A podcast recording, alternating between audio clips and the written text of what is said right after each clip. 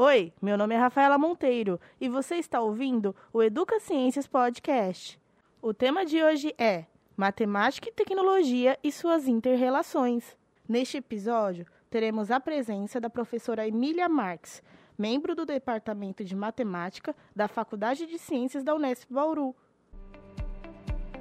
Está começando o Educa Ciências Podcast. Quando o assunto é educação, tudo pode. Olá, estamos começando mais um Educa Ciências. Hoje a nossa convidada é a Emília Marques. Ela é membro do Departamento de Matemática da Faculdade de Ciências da Unesp Bauru. E ela veio falar com a gente um pouquinho sobre matemática e a tecnologia e as interrelações entre as duas. Seja muito bem-vinda, professora Emília, ao, ao episódio do Educa Ciências de hoje. Eu que agradeço muito a oportunidade de poder participar com vocês nesse projeto. Professora, como a sua área é matemática, gostaria que você desse uma pincelada agora de início. Qual a importância do ensino da matemática para a educação brasileira? Bom, eu considero que é muito importante. Né? É, a matemática ela tem um, uma maneira especial de pensamento, né? ela tem um encadeamento das ideias. Então, isso é, faz com que o, o o cidadão possa ficar mais aparelhado para compreender o mundo, compreender o que está acontecendo, né? saber olhar, por exemplo, compras, se vai ser adequado uma, uma forma de pagamento ou outra. Então, assim, é, é muito importante o ensino da matemática. Né? O, isso transforma uma pessoa em cidadão. Matemática é uma linguagem, é tão importante quanto saber bem português, é muito importante saber história. Então, é importante saber matemática. Ela é importante no dia a dia em si, né? É, e pensando na questão do ensino, porque, de uma maneira mais geral, claro, os alunos tendem a não gostar tanto de matemática. Eu, eu me incluo nessa, eu não curtia quando eu, quando eu estudava. Então, é, eu penso que o fato dela ser uma linguagem, e ela, portanto, ela tem caminhos próprios, nem todo mundo caminha do mesmo jeito. E, em geral, a, o ensino da matemática, ele vinha sendo feito sempre de, do mes, da mesma forma para todos. Então, a ideia de equidade, igualdade, é, fazia com que o ensino fosse disponibilizado de uma mesma forma, mas as pessoas são distintas. E aí elas não apreendem do, da mesma maneira. Então, a gente tem envolvido tempo de maturação, a gente tem uma variável que só depois de muito estudar psicologia e outro campos do conhecimento é que se percebeu que as pessoas têm modos de pensar diferentes, né? Então, isso faz com que às vezes uma criança ou outra não é, entenda de pronto aquilo que está sendo falado. Não quer dizer que ela não vai entender ou que ela não tem capacidade para isso. Pelo contrário, nós acreditamos, eu acredito fortemente que todo mundo pode aprender, né? porque matemática é uma linguagem, né? tem os seus caminhos, mas se você souber passar isso, a criança consegue trilhar esses caminhos. Nós temos também um estigma muito forte em matemática, que é dizer assim: se a pessoa sabe matemática, então ela é inteligente. E se ela não sabe, ela não é. Então, isso é péssimo, de um modo geral, para o ensino da matemática. Porque uh, as crianças têm uma família, as crianças têm um contexto, e muitas vezes ela já vem carregada desse de, preconceito. Né? Então, se eu me der bem na matemática, eu vou ser considerada inteligente. E se não, aí eu estou perdida. Né? Isso atrapalha demais o ensino. Isso atrapalha o autoestima da, das crianças também, com né? Com certeza, com certeza. Então, a gente tem desenvolvido muito é, trabalho nesse sentido para mudar realmente o, a sensação, o gosto, é o gosto pela matemática. Isso é geral. Você, você luta para aprender alguma coisa que você gosta. Se você não gosta, você já vai deixando de lado. Né? Isso é natural do ser humano. E aí, se ele entende que ele não gosta de matemática, fica muito difícil que ele aprenda matemática. Essa questão da maturação que você mencionou, é sobre crianças, até adolescentes da mesma idade, não estarem aprendendo no mesmo estágio. Isso, exatamente. Não, não todos, isso é, já é, é, bem documentado, né, do ponto de vista científico, que na, as pessoas não aprendem e não caminham na mesma velocidade. Seja em português, seja em história, seja em matemática. Isso é um fato. Agora, como lidar com isso uma vez que a gente faz a seriação por idade? Bom, você vai trabalhando de modo coletivo, por exemplo, isso ajuda muito. Trabalhos em grupo, onde um auxilia o outro. É, e o trabalho matemático ele podia ser muito feito assim. Mas também isso é um problema, porque se entende que matemática deve ser feita de modo individual. Eu aprendo matemática, eu sei matemática, meu coleguinha não sabe matemática e ponto. Então, não é assim. Né? A matemática feita de modo coletivo, ela é, é melhor apreendida, ela é mais divertida e se você gosta, você quer aprender mais. Então, poderia fazer um, um giro na roda do lado contrário, entendeu? Hoje, em geral, é assim: não gosto, não aprendo, gosto menos ainda, aprendo menos ainda, e a gente podia fazer o giro contrário, né? Vou aprendendo, vou gostando, quero ver mais, vou aprendendo, vou gostando. Você mencionou sobre diferentes formas de se aprender matemática, né? A escola atualmente, ela aplica diferentes formas ou somente uma? Quais formas tendem a funcionar mais? Saberia dizer? Então, nós temos tentado fazer um, um, um, trabalho de, no ensino da matemática mais amplo, né? justamente do ponto de vista das metodologias. Então, vários métodos diferentes. Trabalhos coletivos, é, jogos, brincadeiras e tecnologia. Né? Então, a, os softwares, os aplicativos que hoje já foram desenvolvidos nesse sentido, eles ajudam muito. Porque, principalmente na idade mais tenra, as crianças, elas gostam de brincar. Pronto. Então, por que não aproveitar esse gosto que já existe e introduzindo a matemática para que ela goste de brincar de matemática? E aí ela vai aprendendo e vai gostando cada vez mais. Para lidar com a, plura a pluralidade de pessoas, tem essa necessidade de trabalho em grupo, então, né? Eu acho que eu estou apostando um trabalho em grupo no momento. Eu acho que é muito interessante, sim você aproveita as potencialidades de, de todo mundo, né? E minimiza a, as deficiências de cada um.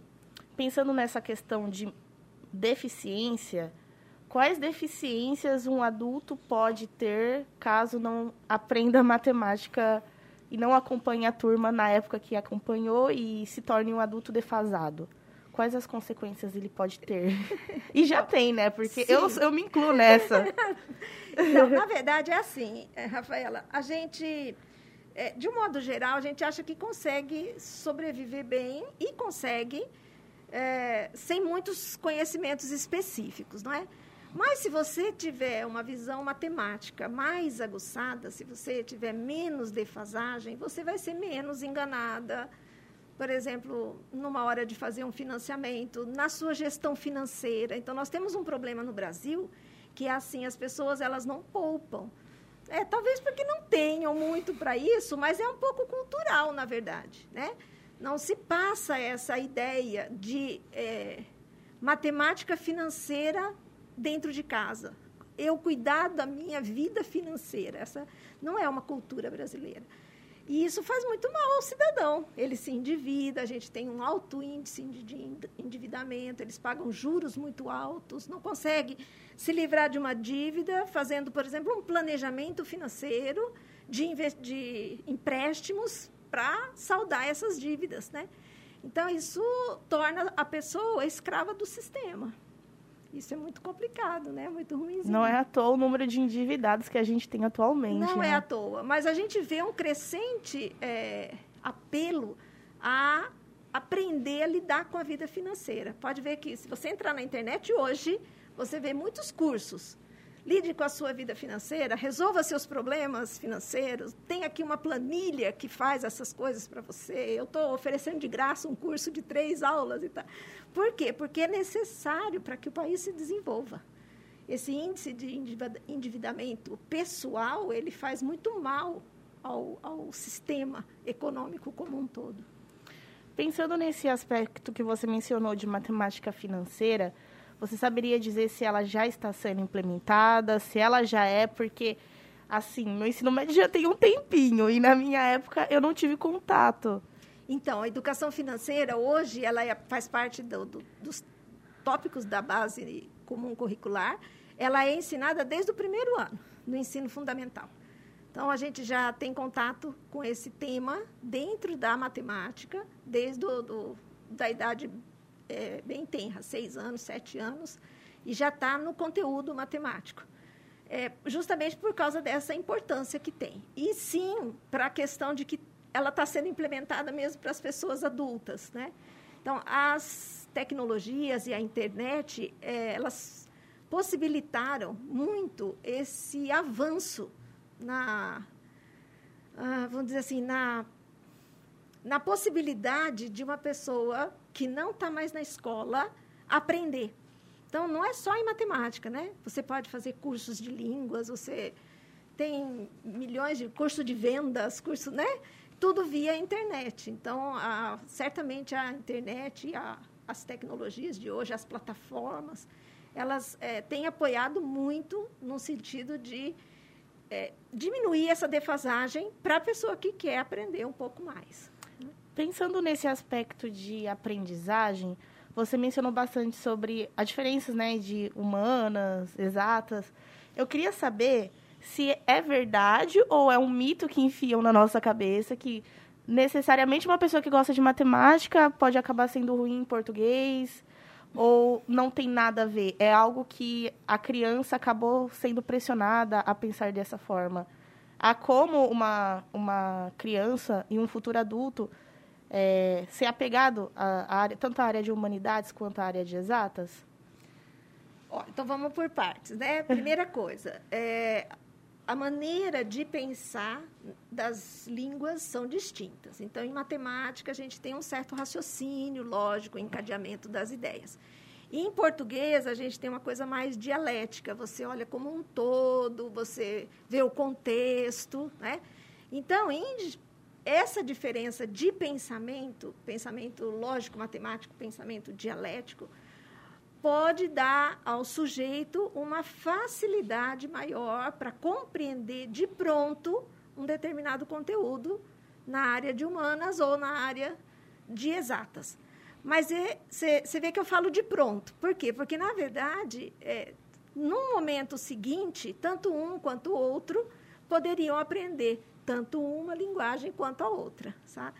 Então, é possível, sim, que as pessoas gostem de várias áreas. É, é um pouco mito mesmo, essa coisa de dizer esse sujeito serve para matemática, aquele serve para... Né? A gente gosta de rotular as pessoas, isso é péssimo.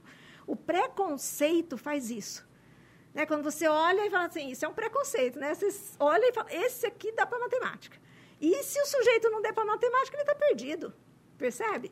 Então, assim, são coisas que a gente impõe às crianças de modo muito ai, danoso mesmo, sabe?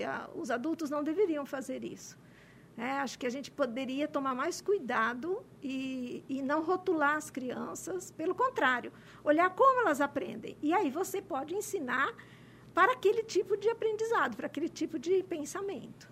Você... Uma metodologia ou outra facilita, entende? Então, assim, tem gente que gosta muito de uma lista de exercício. Tem outros que detestam isso. Falam, eu já sei, para que vou fazer uma lista de exercício? Faça outro tipo de atividade com eles. Né? É complicado, né, professora? Porque ao mesmo tempo que você precisa, enquanto professora, principalmente da rede pública, né, é, trabalhar de diversas formas diferentes, as turmas são cada dia mais cheias. E aí, como é que lida com isso, né? Porque eu, por exemplo, eu fui exatamente esse exemplo que você falou sobre entender o contexto. E na minha época era basicamente aplicar uma fórmula. Eu, mas para que, que eu estou fazendo isso? Onde isso vai me levar? E a gente não, não vê muito isso, né? Exatamente. Parece que é, são recortes que não, não são ilustrados na hora que. De, que ensinam para gente. Isso. Então, assim, uma coisa, uma dificuldade bastante forte da matemática é que você precisa saber muita matemática para poder realmente compreender como ela é usada no dia a dia. Então, por isso que a maioria diz assim, ah, matemática não, não se usa no dia a dia. Não é fato. Na verdade, a matemática está em tudo que a gente faz. Toda tecnologia baseada na matemática funciona porque as leis da matemática funcionam, né? A física, a matemática explica os fenômenos físicos, químicos, através de modelagem. A gente vê um avanço dos últimos anos da meteorologia. Hoje em dia, você escuta a meteorologia e acredita nela.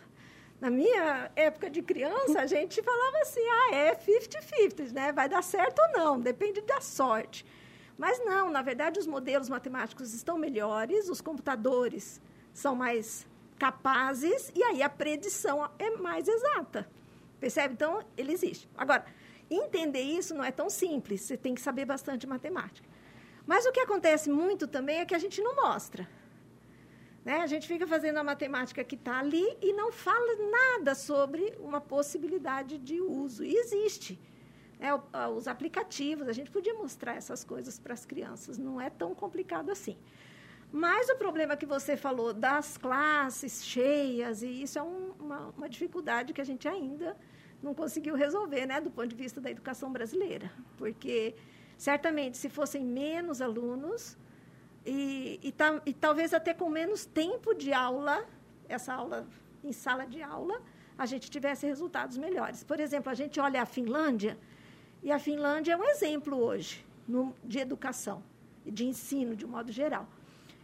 E aí você vai olhar o modelo deles, as crianças não ficam muito tempo nas salas de aula, as crianças quase não têm lição de casa, que é exatamente o que a gente faz, que é botar o aluno sentado na sala de aula e depois botar o aluno sentado em casa. Mas o que eles fazem, então, para os alunos aprenderem? Eles brincam, eles fazem muita matemática divertida, eles fazem muita linguagem divertida. Né? Então, eles ensinam a língua de modo divertido e eles ensinam matemática de modo divertido. Talvez a gente devesse mudar para isso, né? Exato. Sim. Seguir o caminho. Você mencionou sobre mudanças necessárias, né?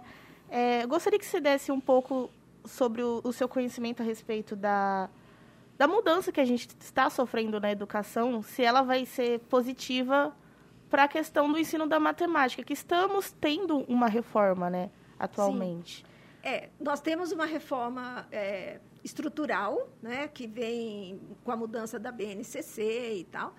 E nós temos uma, uma, uma mudança é, pontual e comportamental, tendo em vista a pandemia. Então, assim, as duas coisas acabaram culminando neste momento, né? Bom, quem trabalha com tecnologia no ensino vem tentando avançar nesse caminho há muito tempo, mas o, o avanço é é, vinha sendo pequeno. A pandemia nos empurrou para um avanço tecnológico mais rápido. Avanço, eu digo, não da tecnologia em si, mas do uso dela. Não é? Então, os professores se abriram para ela porque também não tinha outra opção. Né? Felizmente que essa pandemia aconteceu num momento onde a internet existe, ela, ela está bastante acessível. Porque é engraçado que a gente acha que isso aconteceu sempre, mas não é fato. Né? Quando eu fiz o meu doutorado, 96, 97 por aí, não tinha tecnologia a não ser nas universidades, nos CPDs da universidade. A população nem tinha ideia do que se, do que, do que se tratava. Então, e aí faz pouco tempo, 20 e poucos anos. Então, é, essa pandemia certamente é, possibilitou essa descoberta, vamos dizer assim, né? dessa possibilidade. O que a gente precisa agora, sob a minha ótica, é caminhar talvez para um ensino que a gente vem chamando na academia de híbrido. Então, são atividades e relacionamento pessoal, presencial, que a gente conhece como aulas né, da escola, e outro momento que são as atividades é, de modo remoto, tá? usando apoio de tecnologias, de plataformas e as coisas que a própria pandemia possibilitou o conhecimento, né? Mas precisa muito caminho ainda, porque como a gente observa, algumas crianças não alcançaram esse, essa, uh, esse conhecimento todo das plataformas, dos aplicativos, né? Tem algumas que não conseguiram fazer as atividades, a gente tem relatos assim. E tem outras que sim, conseguiram. Então, agora é momento de entender tudo o que está acontecendo e caminhar de modo um pouquinho mais tranquilo nesse uso da tecnologia. Eu diria que, num primeiro momento, para apoiar o ensino presencial. Claro, professora, pensando nesse aspecto de inserir a tecnologia para auxiliar na matemática, é necessário pensar também na equidade do acesso à tecnologia, né? Como ah. você mesma mencionou. Teve alunos que não tiveram acesso. Sim, com certeza. E aí acaba defasando o seu trabalho, né? Sem dúvida. É, claro, é, eu gostaria que você desse mais exemplos de como a tecnologia ela foi usada para ensinar matemática nesse contexto uhum. e como ela pode continuar sendo usada. Você falou sobre a hibridização, mas eu queria que tivesse mais exemplos na, na prática, assim, uhum. para os pais ficarem mais atentos na hora de ajudar na lição de casa, não é verdade? Certo, sim. Olha, existem muitos aplicativos. Eu trabalho com um aplicativo é, muito legal, gosto muito dele, chama GeoGebra. Esse aplicativo ele é gratuito, ele vem sendo desenvolvido desde 2003, 2001, desde 2001, e ele tem uma vantagem que é a, a abertura do código. O que quer dizer isso? Qualquer um que conheça minimamente computação e saiba matemática pode desenvolver ferramentas dentro do software. Então, esse tipo de é, abertura, de desenvolvimento, possibilitou que se tivesse uma grande comunidade mundial né, desenvolvendo esse software. E isso faz com que o software fique muito rico. Então, hoje, a gente pode usar esse software para todas as áreas da matemática, pode usar desde o ensino infantil ou fundamental através de brincadeiras, ele, ele permite você construir jogos lá dentro, até a pesquisa, a gente usa esse software na pesquisa. Então, ele é um, um software poderoso, ao mesmo tempo simples, uma interface muito tranquila de se usar. É um software geométrico, então você vê as coisas, não é? E algébrico. Então, conforme você mexe, faz mudanças numa equação, numa função, num parâmetro, você vê o que isso representa no gráfico dela, no desenho que ela apresenta. E, e isso torna a matemática mais concreta. Porque um grande problema da matemática é um salto que se tem que dar, passando da, da matemática concreta para a matemática abstrata. Isso deve acontecer, em geral, lá na sétima, sé, sétimo ano, sexto ano, sé, sétimo e oitavo ano mais. Mas, a, a, às vezes, o aluno não está maduro o suficiente para dar esse salto. Mas a gente tira totalmente o concreto dele, mesmo que ele não dê o salto ainda. E aí essa lacuna é que fica complicada de ser preenchida. Porque muitas vezes ele nunca pode voltar ao concreto. E teria que voltar para poder construir o caminho até o abstrato. Né? E... Então, os softwares, esses que mostram as coisas, que softwares de animação, eles ajudam muito, porque fazem essa parte, esse resgate do concreto, e depois ele fica imaginando o que pode mais acontecer, né? que é o que a gente chama de abstrato. Ainda mais agora que as crianças nascem com o celular, né? Exatamente é mais prático. Tem o problema da fiscalização, né? Eu acredito que com a fiscalização de um adulto seja mais fácil, porque para a criança sair de um aplicativo de matemática e parar em um joguinho é dois minutos, na é verdade, Certamente. Mas tem muitos joguinhos que, mesmo que ela não saiba, ela está aprendendo matemática. Né? Então, o que a gente tem que fazer como pai é talvez incentivar o filho a baixar soft, joguinhos, softwares de, um, de, sites confiáveis de matemática. Então, a gente tem alguns sites que são bastante confiáveis nesse sentido, né? Tudo ali tem uma intenção de ensino de matemática por trás. Então, na sua, na sua perspectiva, professora, a matemática aliada à tecnologia vai ser ampliada até num contexto pós-pandêmico. Vai continuar tendo essa, essa mistura e essa necessidade de os aplicativos, para também repor a defasagem dos alunos. É, eu acho que não temos volta mais, né? É, a gente caminha para frente. Então, é, isso aconteceu, as pessoas tomaram conhecimento, os professores tomaram consciência e conhecimento de muita coisa boa que já estava desenvolvida. Outras tantas plataformas se aprimoraram por causa do uso porque também tem isso, né? Quando eu uso, eu vejo o que, que não está muito legal, eu aviso o desenvolvedor e o desenvolvedor melhora. E aí eu fico mais confortável em usar aquele aplicativo. Então, tudo isso aconteceu nessa fase de pandemia, né? Então, acho que sim, acho que não vamos andar para trás, vamos continuar. Minha grande esperança é que mais e mais a gente utilize a tecnologia para benefício dos estudantes e da população em geral, né?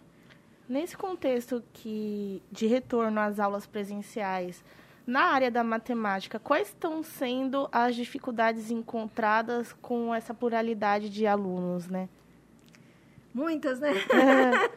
Na verdade, assim, acho que uma... o momento é para observação. Acho que a gente não precisa ter muita pressa para as coisas. Tem que lembrar que a educação e o, o aprendizado ele se dá de forma paulatina e contínua. Então, assim, o que não se aprendeu ano passado ou o ano retrasado, ainda pode aprender, não tem nenhum problema, né? se a gente não causar problema.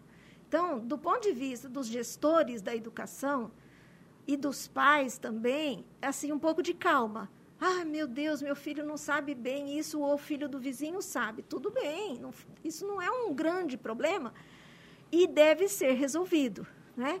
Então, é um problema que deve ser, é uma questão, eu não vou pôr como problema, uma questão que deve ser observada, porque se também a gente não observar, aquilo fica cristalizado e aí sim vai ser um, um adulto defasado.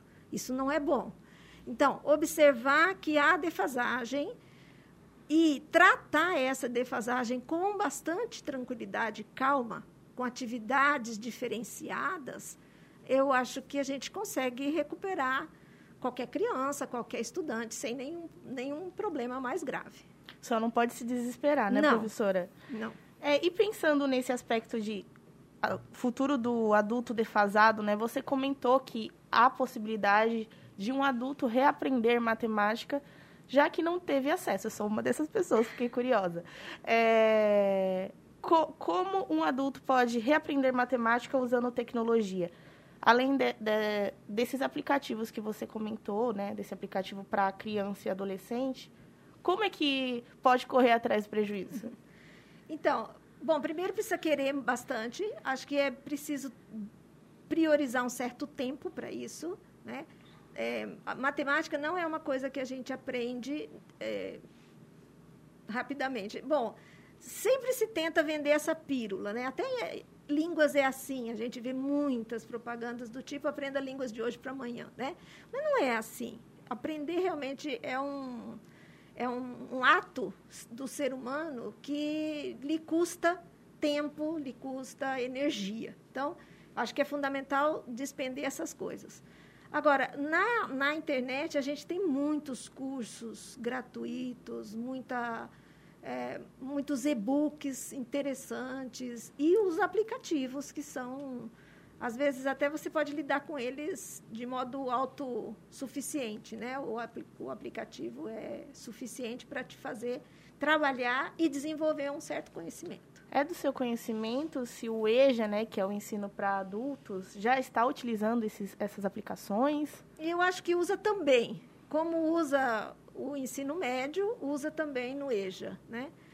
Mas claro que é, eu vou fazer um parênteses. Eu sou muito otimista e eu acho que, infelizmente, a escola ela não tem recebido o aporte que necessitaria, né, para a gente avançar, justamente naquilo que você falou da de possibilitar a todos o mesmo acesso, né? Então, assim, eu acho que as escolas, elas precisariam ser esse centro que possibilita o acesso. Então, o sujeito não tem internet. Tudo bem, na escola tem. Né? O sujeito não tem é, condições de ter um equipamento, um computador ou um tablet. A escola tem. E isso é uma coisa que ainda não, não temos é, tão tão difundido assim, né? É mais um motivo para os pais cobrarem o Ministério da Educação, certo? Certamente, é, certamente. Outro mito que eu gostaria que você esclarecesse, se é mito ou não, na verdade, né? É se o pai não ter tido acesso àquele ensino, é, ele pode acabar prejudicando a criança a aprender. Porque tem muitas tarefinhas, né? que os pais precisam ajudar as crianças a fazerem, mas tem pais que não tiveram acesso à educação. Corre risco realmente de prejudicar a criança ou, ou não? O pai pode acabar realmente aprendendo junto e auxiliando a criança também pelo incentivo. Eu gostaria que você esclarecesse, porque é muito real né, a questão da, da educação não ter sido dada aos adultos, né? Uhum. Estar sendo mais presente nas crianças hoje em dia. Sim, eu acho que é, os pais, com a pandemia, eles tomaram conhecimento de que muita coisa eles não aprenderam ou aprenderam de modo diferente. Né? Às vezes não é que não aprendeu, só foi diferente. E, e como a gente fica muito arraigado na metodologia, então às vezes a gente acha que o que o filho está aprendendo eu nunca vi. Mas eu já vi isso, só que de outro, em outro contexto, de outra forma. Bom, é, naturalmente que se o pai tem acesso à educação, ele tem mais facilidade para apoiar os seus filhos, né? Isso é, é uma, uma, um caminho conhecido. Agora, se ele não tem essa, não teve essa oportunidade, mas tem disposição, ele pode sim aprender junto com seu filho. Porque matemática não tem idade para ser aprendida. Qualquer idade é idade. O que precisa é ter vontade, ter um pouquinho de tempo e ter energia. Claro. É, pensando nesses, nessas tecnologias que você mencionou, é, eu gostaria que você falasse um pouco sobre o seu projeto, a Matemática, Arte e Tecnologia. Vocês fazem software lá e Isso. eu gostaria que você explicasse com quais finalidades, como é que funciona, uhum. se as pessoas já podem ter acesso a ele, dar uma, é, uma fuçada, assim. Uhum. Então, é, nós temos um grupo né, que estuda é, ensino com tecnologia e, e, nesse grupo desenvolvemos sim um software chamado de FC Funções Complexas, porque, na verdade, existe um conjunto numérico chamado números complexos que dá muito trabalho aos estudantes do ensino médio. Né? Talvez pelo nome, chamado de complexo, aquilo já assusta. Né? Quando se fala, então, em funções desses números, assusta mais ainda. E porque também, como o número complexo ele possui uma parte imaginária, eu imagino que os alunos já ficam pensando que aquilo, já que não é real, fica no mundo imaginário, e não é bem isso, né? É só o número que ele é constituído de algumas partes, ele tem ali uma forma algébrica, né? E deram lá uns nomes para isso. Bom, mas é fato que esses números causam bastante é, complicação no ensino médio. Então, esse software ele tem essa finalidade de tratar com esses números e suas funções de um modo mais colorido. Né? Então, a gente usou cores para é, descrever movimentos e propriedades algébricas das funções. Então, a gente usa para ensinar números complexos. Mas ele faz muito mais coisa. Então, ele faz, por exemplo, alguns quadros, alguns desenhos que nós consideramos interessante e transformamos em obra de arte. Essas obras a gente tem exposto nas escolas, quando é possível, e em outros lugares públicos, por exemplo, shopping, praça, feira de ciências, né, com o intuito de que, vendo a arte, a pessoa seja atraída, e aí, chegando perto, a gente conversa com ela, olha, isso é matemática, isso é números complexos, funciona assim, tem essa propriedade algébrica, que os números reais também têm, e a gente vai conversando de operações e trazendo a matemática à tona, de um modo menos assustador. É o casamento das exatas com humanas, né? é, e esse aplicativo ele está disponível para a população? Eles conseguem baixar? Os pais conseguem baixar? Olha, dá uma olhadinha nisso. Sim, ele é gratuito. Ele está disponível, né?